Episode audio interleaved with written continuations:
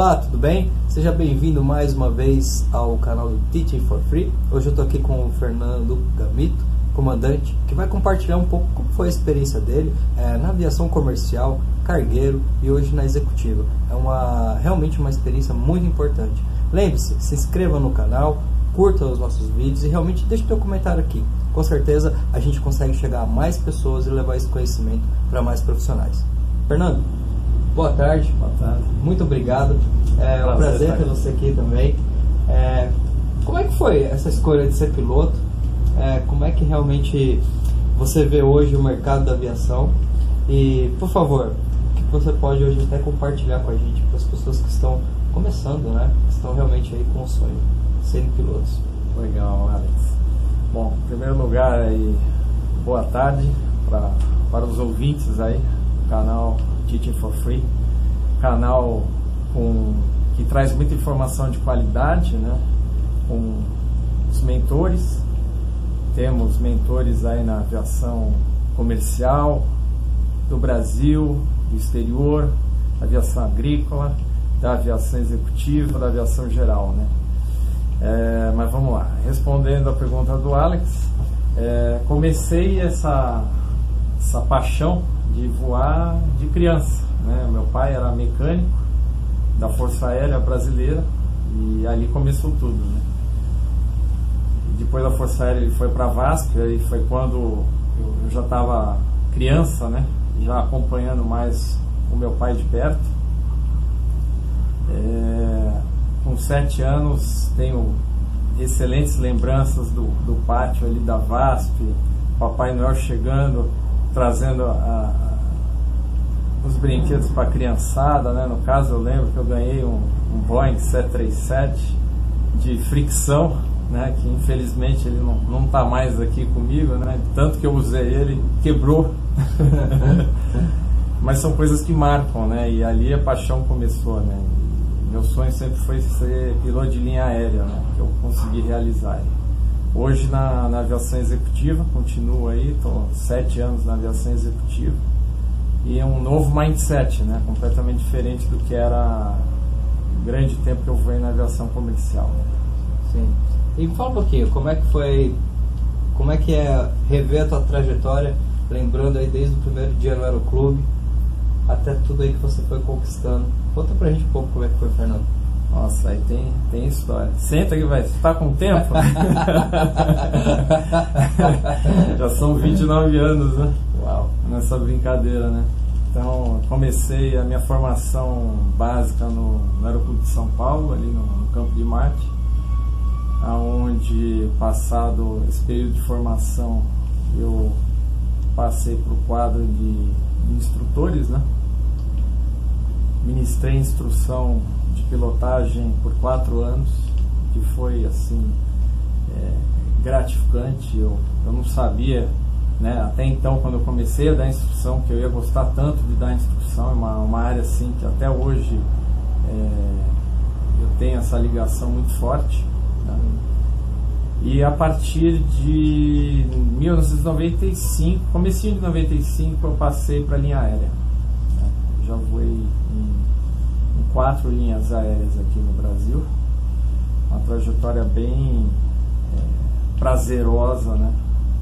Onde eu, ali eu, na, na, na, linha aérea, eu realizei todos os, os, meus sonhos de criança, né? Sim.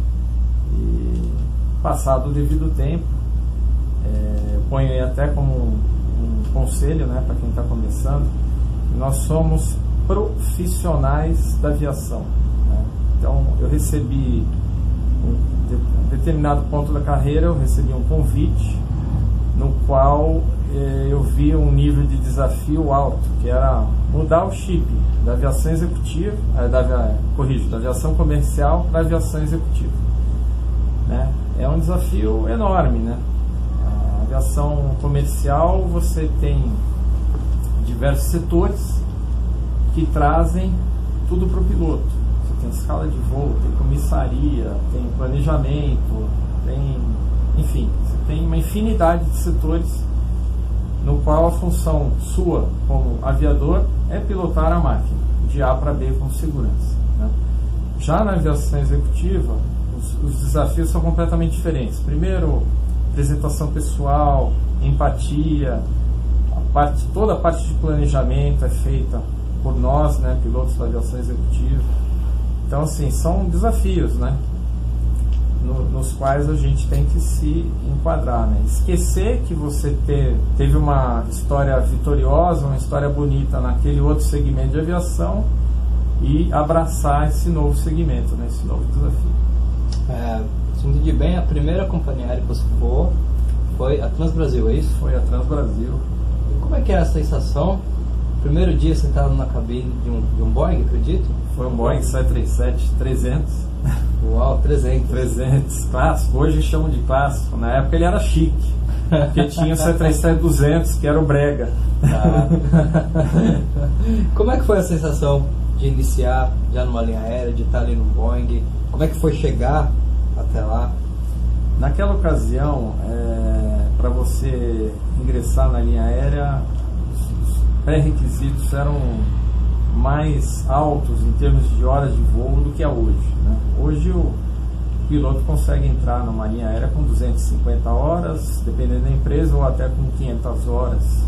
Né? Consegue entrar. Na época eu entrei já com linha aérea checado, né? o PLA checado, e já tinha quase 2 mil horas. Né? Porque eu peguei uma fase, né? como a aviação ela é muito cíclica, eu peguei essa fase dos 4 anos de instrução no aeroporto de São Paulo, é, era uma fase de baixa. Como a gente acabou de passar ainda, né, a, curva da senoide, ela, ela bateu embaixo, na minha leitura aí, no finalzinho de 2017, comecinho de 2018, e agora a gente tá, já está tendo né, novamente contratações. Né? A gente tem observado, graças a Deus. Mas eu, eu entrei assim, vamos dizer, então, é, para esse primeiro voo né, no 737-300, eu vamos dizer que eu não entrei tão cru, né? Mas Sim. óbvio, né? Era, foi o meu primeiro jato. Né? Então você sai de, de uma cultura ali de um bimotor, né? Que era o maior avião que voava, era um Seneca e um King Air, que era novinho. Eu chequei a minha linha aérea no King Air e tinha pouquíssima experiência de King Air. E de repente eu estava ali na direita de um 737. Então o aprendizado foi absurdo, né? Aliás, o aprendizado na linha aérea é, fantástico, né? principalmente para quem está começando. É,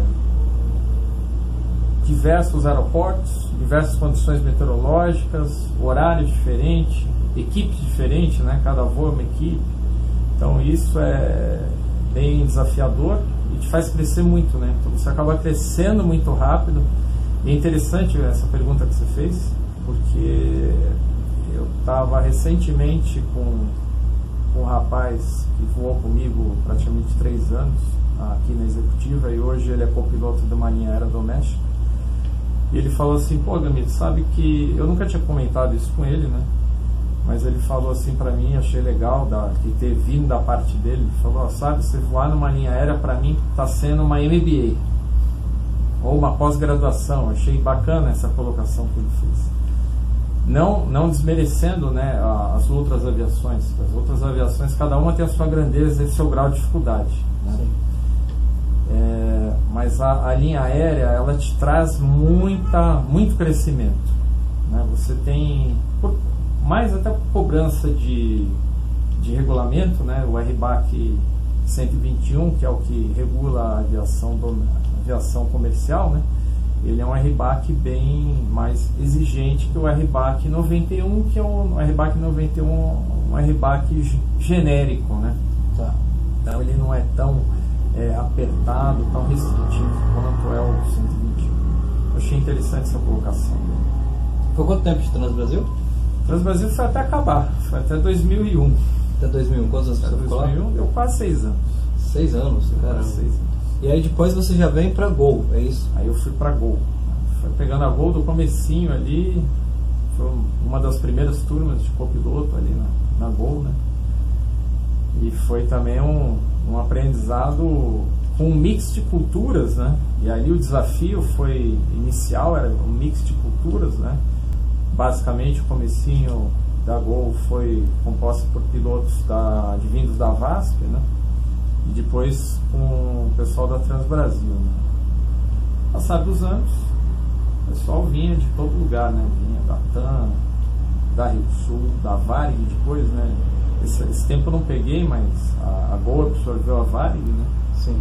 E aí tá o que tá hoje, né? Um sucesso aí, tá numa crescente. Ué, você chegou então provavelmente a voar no naquele 737-800 modelo antigo, Golf Oscar Juliette, Golf Oscar Tango. Ixi, a gente tinha que cortar muita, peso dele para Brasília, lá nos 18, 14 da vida. o pessoal brincava que era um chevetão, né? Isso, isso mesmo, isso mesmo. A gente não conhecia, acho que não tinha na época, ainda não tinha o short field ainda. Não né? tinha o short field performance. Eu, eu cheguei a voar short field performance no finalzinho assim, do meu período na Gol, né?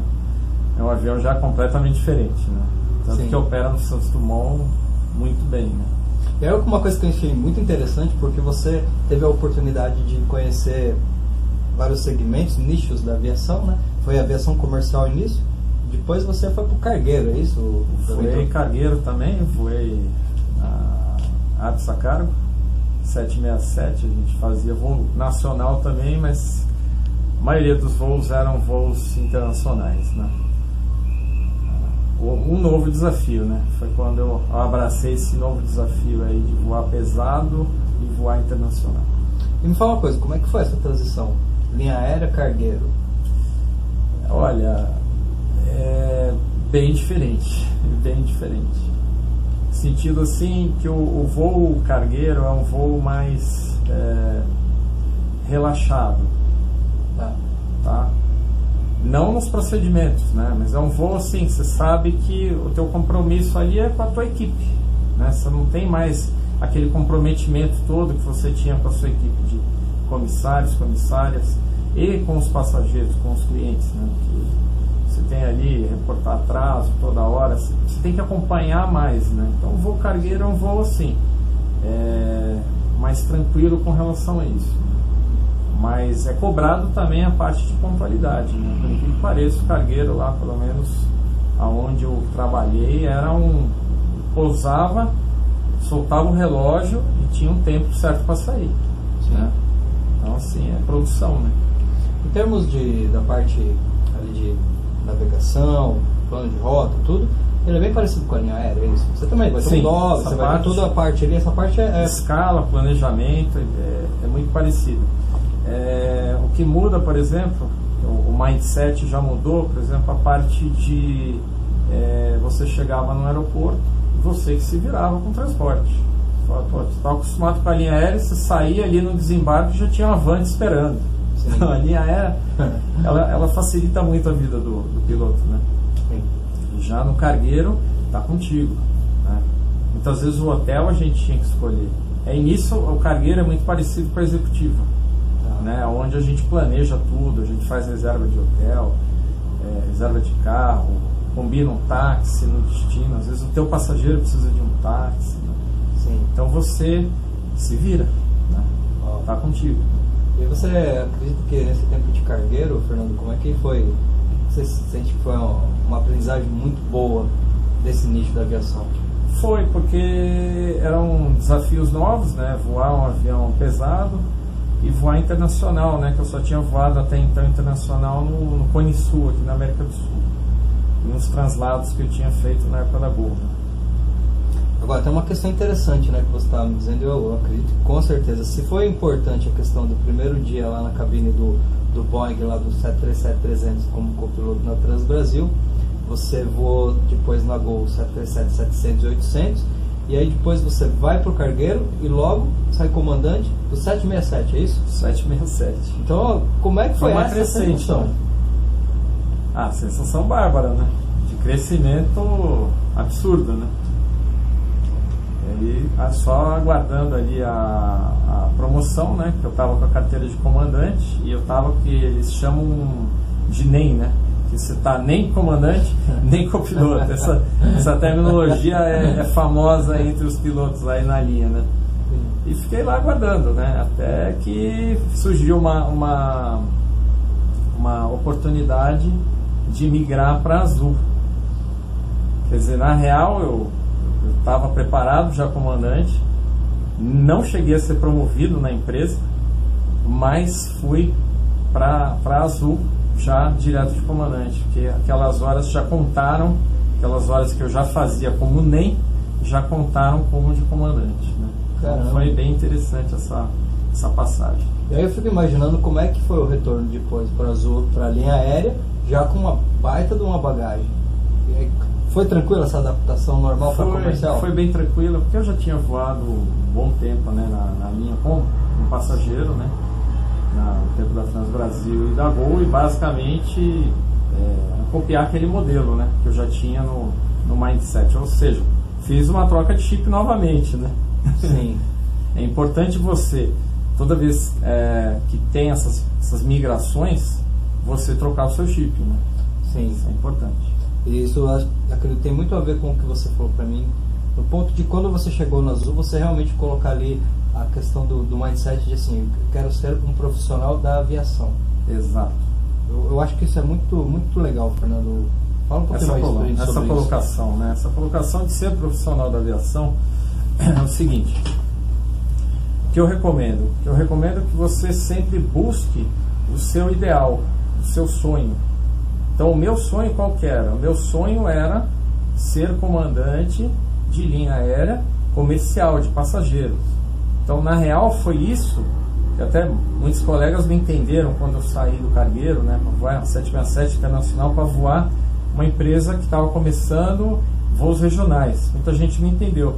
Só que na realidade eu tinha isso no meu, no meu íntimo, de buscar o meu sonho, né? E ser um profissional da aviação. Continuar sendo profissional da aviação. Eu conheço gente que voa a vida inteira aviação executiva e não tem a mínima vontade de voar aviação comercial. É interessante isso, né? Então, como deve ter gente que nasceu para aviação agrícola, que curte pra caramba um segmento completamente diferente, admiro pra caramba, mas não faço a mínima ideia e também não tem interesse, né? Então, isso que é o, é o lance de ser o profissional da aviação. Sim. Na Azul, você estava também na área de gestão ou não? Eu trabalhei um pouquinho em escritório, né? Eu tinha lá os meus 10 dias trabalhando ali na área de análise de dados do FOPA, né? Tá. O FOPA é, é um, vamos dizer, uma abreviação, né? Um acrônimo de Flight Operations Quality Assurance, aonde o piloto faz análise dos dados coletados de toda a frota, né? Então, basicamente, o meu trabalho lá era analisar se o, se o grupo de voo estava voando dentro da padronização. Né? Basicamente isso. E a gente tinha também uma política é, muito bem trabalhada, muito bem desenvolvida, que eu sei que é até hoje. Né? Aliás, todas as empresas aéreas domésticas hoje eu, eu tenho acompanhado, tenho amigos e converso muito com eles. E está, está tudo muito bem colocado, né? Aonde uh, acho que ao longo desses anos todos essa parte de foco foi muito avançada a parte de, de um piloto se auto-reportar. Né? Então vamos dar um exemplo. É, determinada pista, o piloto não pode pousar pelo manual ali, pela determinação da empresa, com cinco nós de cauda ou mais em determinado momento da aproximação a pista, sei lá, uma pista de 2,5 km, estava tranquilo, aproximação, e ele tomou um vento de cauda ali de 6 nós. E ele pousou. Então, se esse piloto fazia um, um, um auto-reporte, primeiro, ele mostrava que o grau de consciência situacional dele estava altíssimo, que ele estava atento, e, e que as condições meteorológico, nesse caso esse vento de cauda, que excedeu o limite ali em um nó, não ia justificar uma, uma remetida. Então, a empresa sempre tratou muito bem dessa forma, né, um, o piloto que tem essa, essa, essa capacidade de gestão é, bem trabalhada, né, bem resolvida. Sim. Você pegou três momentos bem interessantes da aviação, né, porque, me corrija se eu estiver errado, Transbrasil vem no momento, a Gol vem já no momento de mudança e a Azul já vem como, na minha perspectiva, a mudança da mudança, né? Mudança da mudança. Como é que foi para você essa, esse sentimento da cultura de trabalhar na aviação comercial em, em três culturas e épocas diferentes? Boa pergunta, Alex. É... A Transbrasil, ela era uma empresa assim muito familiar, uma empresa uma delícia de trabalhar. Né? Eu já peguei é, praticamente quase 10 anos depois, né? não foram 10 anos, mas já foi uma nova geração, como você disse, era um novo conceito de empresa, com diferentes, mix de diferentes culturas. Então eu já vi eu já aprendi muito com a Gol em lidar principalmente com o ego das pessoas. É, a questão do ego, a gente tem aqui no, no, no grupo né, o mentor principal, o, o Rafa, Rafael Santos, ele fala muito disso, do, da questão do ego. O piloto tem que saber controlar esse ego, né? porque a nossa profissão realmente ela é divina. Você decola hoje com o sol nascendo na tua cara e às vezes no mesmo dia você está ali vendo o sol se pôr. É, é, mágico, né? E isso faz com que o ego infle. Então o piloto, o bom piloto, ele tem que saber fazer uma gestão de ego, né? É, é, é, é muito importante isso, você saber lidar com isso. Então eu diria que né, na Gol eu tive um, um aprendizado absurdo nessa questão, né? Sim. De gestão de ego. Já na Azul, já foi um pouquinho depois, né? já foi, é, como você muito bem disse, já foi uma evolução, porque ela praticamente ela entrou na mesma linha da Gol, só que já com uma gestão bem mais moderna, né? bem mais aberta, assim, foi...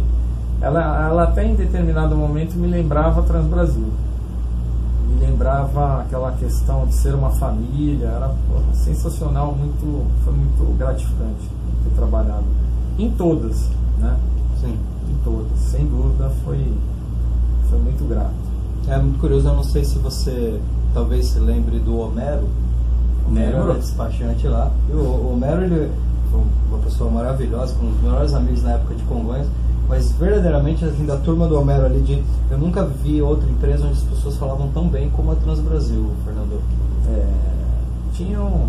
Eu não conhecia Cruzeiro, mas o pessoal da Cruzeiro também era muito querido, né? Era, tinha tanto que o pessoal brincava, né? Os calça preta. Quem era calça preta? Calça preta era que o uniforme era muito tradicional, né? Hoje é tudo colorido, diferente, né? mas naquela época o uniforme de piloto sempre foi camisa branca e calça azul marinho. E assim era na Varig, era na VASP, só que a Transbrasil era calça preta. Tá. E na Cruzeiro também era calça preta. então tinha essa brincadeira, né? As calças pretas são um pouquinho diferentes. Era um clima um pouquinho mais descontraído, né? E aí de repente você, depois de todo esse movimento, você vai para o táxi aéreo. Aí eu fui voar na aviação executiva. Executiva, executiva. Aviação executiva que era, inicialmente era um táxi sério. Hoje eu estou executivo puro mesmo. Estou voando para uma, uma, corporação, né? Sim. Mas o táxi sério foi muito legal. E era um táxi sério também atendia uma corporação X. Sim. Né? E como é que é a experiência agora no executivo, na executiva, como é que é essa, essas mudanças todas? Porque eu fico mesmo muito curioso para saber Olha, você passou por fases diferentes da aviação comercial, você teve a experiência do cargueiro e agora de repente você está na executiva. Isso. É uma bagagem tanta, né, Fernando? É, são 29 anos, aí 14.500 horas de voo. Oh, né? Já acumulamos alguma experiência. Né? Mas, detalhe, Alex, a gente está aprendendo todo dia. Sim. O dia que você deixar de estudar, deixar de focar, é, como diz o Bill, o cachimbo cai e cai mesmo. Né? Sim. Então, é, como você bem disse, né? E aí eu volto a falar do mindset e do chip. É, porque eu falei empresa X? Porque a, na aviação executiva a gente preza um nome do proprietário. Então a gente resguarda. Tá. A gente não fala. Tá. Então é uma regra. Sim. Né? Então eu estou na aviação executiva na empresa X. Já, tra já trabalhei na X, hoje eu estou na Y. Então é mais ou menos assim. Então eu estou com um mindset diferente. Eu tirei o chipzinho da comercial e estou com o chip da aviação executiva. Isso é importante, né? A parte de profissional, para quem está começando, ter essa consciência de ser o profissional da aviação e usar o chip. Eu já ouvi de, de, de amigos, né? Não é nem colegas, é amigos, né? Ah, eu jamais voaria na aviação executiva porque eu não carrego mala. Olha, se esse é o seu problema, não é o meu problema. Eu me adequei bem com isso, né? Então, é detalhes, são detalhes que cada aviação tem a sua. Né? Sim. Aí você tem que ter a humildade para se encaixar e, e, fazer a sua, a sua ação. Né? O que é esperado de você, você fazer bem feito. Né? Sim. Fazer com amor. Né? Sim. Eu acredito que na executiva você, obviamente, tem um contato maior ali com, com, com os executivos. Sim. Né? Isso deve, requerer realmente alguma não habilidade, mas um feeling diferente de não só a parte da pilotagem, a parte técnica, mas também muito a parte comportamental, né, Fernando? Sim, demais. Porque é uma coisa que eu reparei assim na, na aviação executiva, o executivo, o patrão, o seu passageiro principal, ele está muito preocupado mais com quem é você, como anda a sua saúde, como anda o seu descanso isso é importante, né? Eu achei muito legal isso, coisa que quando eu, por exemplo, como passageiro, eu hoje entro é, num avião comercial e, e no, não tenho contato com o piloto, né? Porque fica muito distante, né? Você não pode visitar a cabine. Lógico, eu sou do meio, se eu quiser eu me identifico e, e vou para a cabine. Mas o, eu lembro no tempo, por exemplo, da Transbrasil, que pô, a gente podia abrir a porta da cabine em voo. Né? E assim era com todas as empresas. Né? Depois do, de 2001, lá das Torres Gêmeas, né? e mudou completamente, bem rígida a regra, né? e assim que tem que ser feito, infelizmente. Né? Eu digo infelizmente porque é, eu presenciei muitos passageiros que estavam com medo de voar e ao ter o contato com a gente em voo a gente abria a porta da cabine e recebia aquele passageiro ou aquela passageira. E, e ela via que não era nada demais que a gente estava fazendo, que não era uma coisa do outro mundo, que aquilo não era uma nave espacial. Né? Interessante isso. Sim. Hoje a gente não tem como fazer esse coaching, né? Sim. Porque não deixa de ser um coaching. Você chegar, receber uma pessoa no teu cockpit que está morrendo de medo de voar e que você ali está relax, está tranquilo, está no seu meio ambiente, está na sua praia e você consegue deixar essa pessoa calma, né? Sim. E fazer essa pessoa ter prazer em voar, né? Eu consegui ver isso algumas vezes na Transbrasil. Foi, foi muito gratificante. Sim. E depois não tinha como, né? Sim. Infelizmente. Você viveu algumas situações inusitadas na aviação? Tem alguma coisa interessante? Foi engraçado? Foi diferente? Foi ah, teve, teve. Aí, se for contar causa aqui, a gente vai ficar até amanhã, né? Mas teve uma, assim, vamos lembrar de uma, de uma senhorinha, né? Que a gente dava um embarque com, com a porta aberta, né? Essa ocasião foi na Trans Brasil. É, e ela veio, pediu para falar com os pilotos, né? Aí, não, não, pode ir lá falar com os pilotos tal. E aí ela falou, olha, comandante, eu tô com o meu cachorrinho despachado aqui, né? O cachorro ele viaja no 737 no porão dianteiro que ele é aquecido, né? Só que é aquela coisa, não, é uma regulagem que não aquece tanto. O cachorro não vai passar frio, mas também não vai passar calor. Né? Tá. é, aí o comandante olhou para ela, não, você pode ficar tranquila, que eu vou botar aqui um calorzinho a mais. Quer dizer, ele trabalhou o psicológico daquela senhora. Né? Eu achei legal isso. Né? eu vou botar um calorzinho a mais pro seu cachorro aqui, ele vai ficar bem. Ah, muito obrigado, tal, sensacional.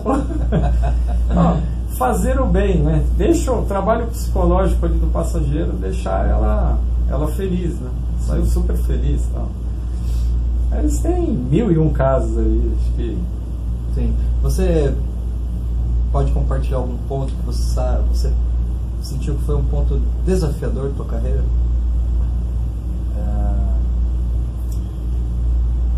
Vários pontos, né? Tive vários pontos. Eu tive, acho que o ponto mais desafiador da minha carreira foi quando eu saí da Gol com o curso de comando marcado para ir para a ABSA para voar de copiloto.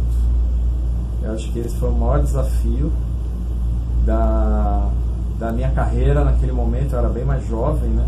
Foi uma escolha que eu fiz devido a outras ocorrências relacionadas à questão do ego, né? Como eu estava falando antes, a questão de gestão de ego. Eu, eu decidi fazer essa escolha, achei que foi a mais acertada e de fato foi, com o tempo, em uma questão de é, seis meses de empresa, fazendo um, um cheque com operações da empresa e ele já na ficha me recomendando para comando. Então, assim, foi super gratificante isso para mim. Né? Uma questão que um crescimento bárbaro e desafiador, né? A vida é feita de desafios Sim. e escolhas. E às vezes você tem que fazer escolha numa questão de tempo muito curto. Você tem que ter atitude, né? Sim. Hombridade para tomar a, aquele caminho que você falou, não, é esse caminho que eu quero ir. Realmente é, foi o, acho que eu diria que foi o grande desafio, foi a grande escolha da, da minha carreira. É, sabe que eu sempre pergunto isso, Fernando? Porque muitas vezes quando eu atendo um processo de coaching profissionais que estão se preparando para o processo seletivo, eles têm a impressão de que o desafio é só nessa parte da carreira. Tá? O desafio não acaba nunca, né? É, porque realmente é uma, é uma superação constante, né? Imagina. Ah, é, é processo de evolução, evolução contínua. Né? Sim. É, tivemos agora recentemente na, na empresa que eu trabalho, o coordenador de voos, ele prestou seleção para uma empresa aqui no Brasil, no qual eu tive o prazer de, de dar um, uma mentoria para ele, né? correr atrás de informação, mostrar um caminho para ele e ele foi aprovado. E aí no outro dia, quando ele passou do êxtase, eu liguei para ele e falei, olha, parabéns, né, mais uma vez, mas lembra que o processo continua, né? Então, qual, qual será o próximo passo? O próximo passo agora é estudar para o curso, né, para o ground school. Né? Então, já corremos atrás de manuais, de orientações, e ele já está, para agora, meados de julho, agora, ele está começando. É, a tua profissão é estudo e desafios contínuos, né? Estudo, muito estudo, né? Muito estudo, muito inglês, né? O inglês é ferramenta é, fundamental. Hoje tem Aeroclube pedindo ICAO para piloto, né? É interessante, eu acho legal. Legal mesmo. Já porque pega da base, né? Não deixa isso virar uma bola de neve, né? Já pega na base, trabalha na base. Sim. E após sua jornada hoje, qual é o significado da aviação na tua vida? Rapaz, respiro avião, durmo, às vezes pensando em avião. É, é uma verdadeira escola, né? A minha escola da vida, ela, ela aconteceu no meio, né? É, sou, sou muito grato à, à, à profissão, sou muito grato, primeiramente, aos meus pais, né, que me apoiaram. Minha mãe nem tanto, ela tinha medo, né? Mas meu pai apoiou demais, meu irmão também apoiou. É, e atualmente a minha esposa, minha filha, que são, estamos aí juntos já há um bom tempo. E aquela história, né? Não é fácil. É, conheci minha esposa no aeroclube, né? Caramba! Conheci ela no aeroclube, ela trabalhava no aeroclube. E eu conheci lá na, na mesma época que eu trabalhava lá, né? Tamo junto aí. Não, não é fácil não. É uma, é uma longa história, né? Uma longa estrada. E tamo junto. Mas eu agradeço também aos, aos todos os meus chefes, ex-chefes, é, colegas, amigos, que graças a Deus por onde eu passei eu nunca fechei uma porta. É, simplicidade, a humildade foi um, aprendizado ímpar. E foco, né? Você aí que está querendo começar a aviação, tem que ter foco. Você tem que se imaginar naquela posição, naquela situação. Ah, eu quero me. O que, que você quer? Você tem que se fazer essa pergunta, né? O que, que eu quero ser quando eu crescer? Ah, eu quero ser um piloto de linha aérea da comercial. Oh, legal, então, meu, vai atrás. Ah, eu quero ser um piloto agrícola. Abraça, mas mergulha de cabeça. Porque você tem que ser o melhor. Né? Buscar ser o melhor. Né? Sim. Uma vez ali no, no campo de Marte, aquilo martela na minha cabeça até hoje, com muita força. Né?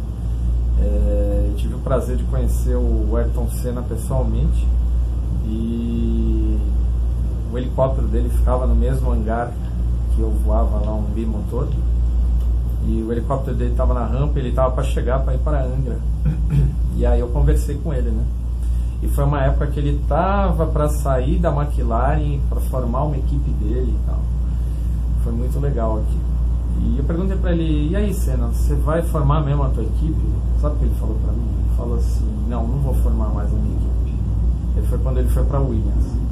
Eu falei mas por que você não vai formar mais a sua equipe é por um motivo só, porque eu não vou, não vou conseguir ser o primeiro com essa minha equipe. E para mim o segundo é o primeiro perdedor. Né? Ele se cobrava muito.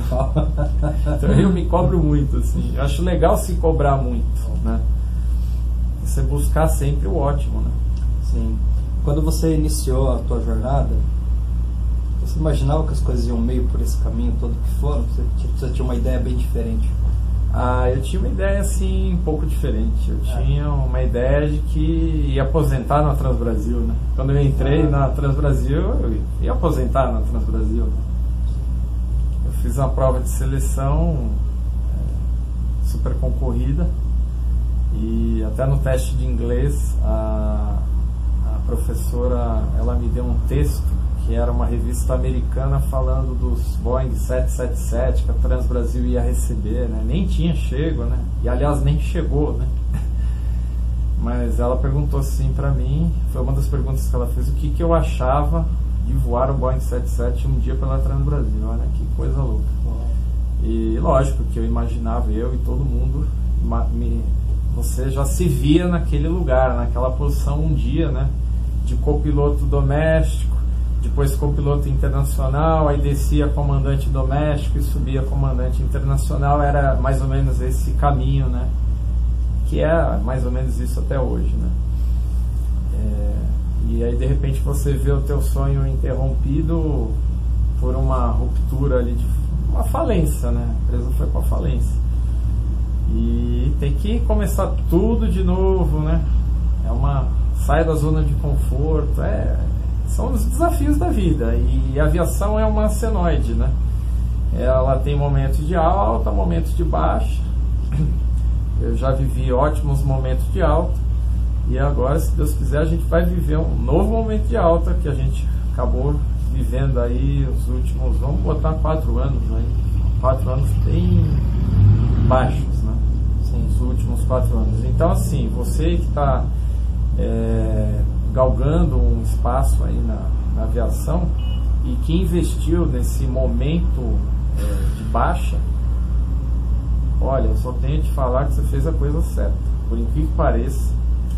Por quê? A hora que a onda começar a subir, você já está estourando nela. Né? Então é o que está acontecendo agora, né? As empresas já estão começando a chamar, né? Tá, tá assim, uma fase bem interessante né, do, do mercado aqui Brasil, né? Mercado fora não precisa nem falar, né? O, o Rafael faz uns vídeos muito legais que eu assino embaixo tudo que ele fala. E, por exemplo, quem tem uma cidadania europeia, investir em carteira europeia, vai tirar um EASA. Você vai abrir um mundo, vai abrir um leque. Quem tem é, quem é cidadão americano é difícil. O rapaz que voava comigo há pouco tempo atrás, ele era, era cidadão americano, dupla cidadania, e hoje ele está voando um Falcon lá em Nova York. Ele nos abandonou. Né? Mas foi uma, uma razão nobre, né? Sim. Ele fez a escolha de voltar lá para o país. Na real, ele tinha nascido no Brasil se criou nos Estados Unidos e o primeiro emprego de aviação dele foi no Brasil, porque era um momento de baixa nos Estados Unidos e ele veio se recolocar no Brasil. Olha que interessante. Uau. E agora está voltando para os Estados Unidos, que a aviação lá nos Estados Unidos está com uma falta de piloto absurda. Né? Então, se você tem um green card ou uma cidadania americana, carteira FAA, você vai ter emprego lá. Caramba. Vai ter emprego. Então, assim, é um leque. Se você não tem essas opções, ah, fala, não, quero investir aqui no país, quero ficar por aqui, ótimo. O Brasil é maravilhoso também. Né? Tem muitas oportunidades, muita riqueza. Eu acredito muito no, no nosso país. Muito bacana, Fernando. Eu acho que é, esse mindset ele, ele, é bem o que a gente precisa mesmo é. né, para fazer essas mudanças, que a gente sabe que não é fácil, mas se a gente não estiver ali envolvido com a causa, entendendo que cada um de nós tem uma certa responsabilidade também, Sim. fica mais difícil as coisas mudarem. É, o que você percebe hoje, para a gente poder fechar, Fernando, o que é mais importante de virtude, de qualidade, de competência para um piloto hoje que quer se colocar no mercado, que vai enfrentar uma grande concorrência, que tem que estar tá pronto? Número um, digo de novo, martelo, né? eu gosto de martelar, é humildade. Número um, humildade. Número dois, foco. Foco e foco. E aí volta para a humildade. Porque eu vejo muito jovem hoje se perder com, com rede social. É, esse negócio de selfie e, e, fazendo às vezes vídeos que até com, com o uniforme da empresa, você está perdendo oportunidades, né? Que infelizmente não, não é isso que, que a gente espera do, do, do profissional, né? A empresa não espera ver isso em você, né? Espera uma postura. Né? O, o comandante, é, vamos dizer, o cargo de copiloto, ele é um cargo transitório. O cargo, você foi contratado na empresa XYZ para ser comandante. Então você já tem que ter o perfil de comandante já desde jovem. Senão, o, vamos dizer que o RH da empresa fez uma contratação errada. Escorregou você, a pessoa enganou bem, né? Sim. fez um teatro, vamos dizer, fez um teatro muito bem feito e acabou sendo admitido. Mas lá na frente a máscara acaba caindo, né? Então é aquilo, foco e humildade seriam os conselhos que eu, que eu dou para a turma aí que está começando. E, e, nós, né, do Teaching for Free, é, se colocamos é, sempre à disposição para trazer sempre a melhor informação para vocês. Né? Temos o, o, nosso canal no, no YouTube, no Telegram, na internet, né? Tem Instagram também, eu não tenho Instagram, tem mas Instagram, tem Instagram, Instagram, também, né? LinkedIn. LinkedIn. Então, estamos abertos, né? Como o próprio nome diz, é de graça, né? Sim. E vale, Fernando, assim, saltar de dar o um agradecimento final, a importância de buscar o conhecimento emocional. Fernando, você não tem noção de quantas pessoas me procuram só depois que elas tomaram pau no processo seletivo por que questões do campo emocional. E muitas vezes nem é diretamente ligado. É uma questão que o cara estava ali, ele estava lá fazendo o simulador, ele ficou muito nervoso pela questão de estar tá sendo observado, travou o cognitivo, não sabia o que fazer. E aí o cara sai da sala sabendo que ele errou uma coisa que ele já sabia fazer. Já sabia Mas tem que preparar mesmo. Né? Você tem, por um lado, o preparo todo do conhecimento, do estudo, do desenvolvimento. Por outro lado, é o lado realmente de saber como é que você passa esse conhecimento e mostra. Tem que estar confiante, tem que estar preparado. E o que te transforma, te traz essa preparação, essa confiança, é o dia a dia, é a frequência de estudos, é realmente você saber que você está fazendo aquilo que você precisa fazer. Então, eu ia deixar essa reforçar aqui porque co conecta muito com o que você estava trazendo para a gente e te agradecer por ter vindo aqui até o meu espaço. Eu que agradeço, foi um prazer né, enorme estar aqui ao vivo, né, fazendo hoje um, jeitinho diferente, né, fazendo ao vivo a coisas. Sim. Bem legal. Muito obrigado, Fernando. Obrigado. Um grande abraço para ti. Valeu. Tamo junto.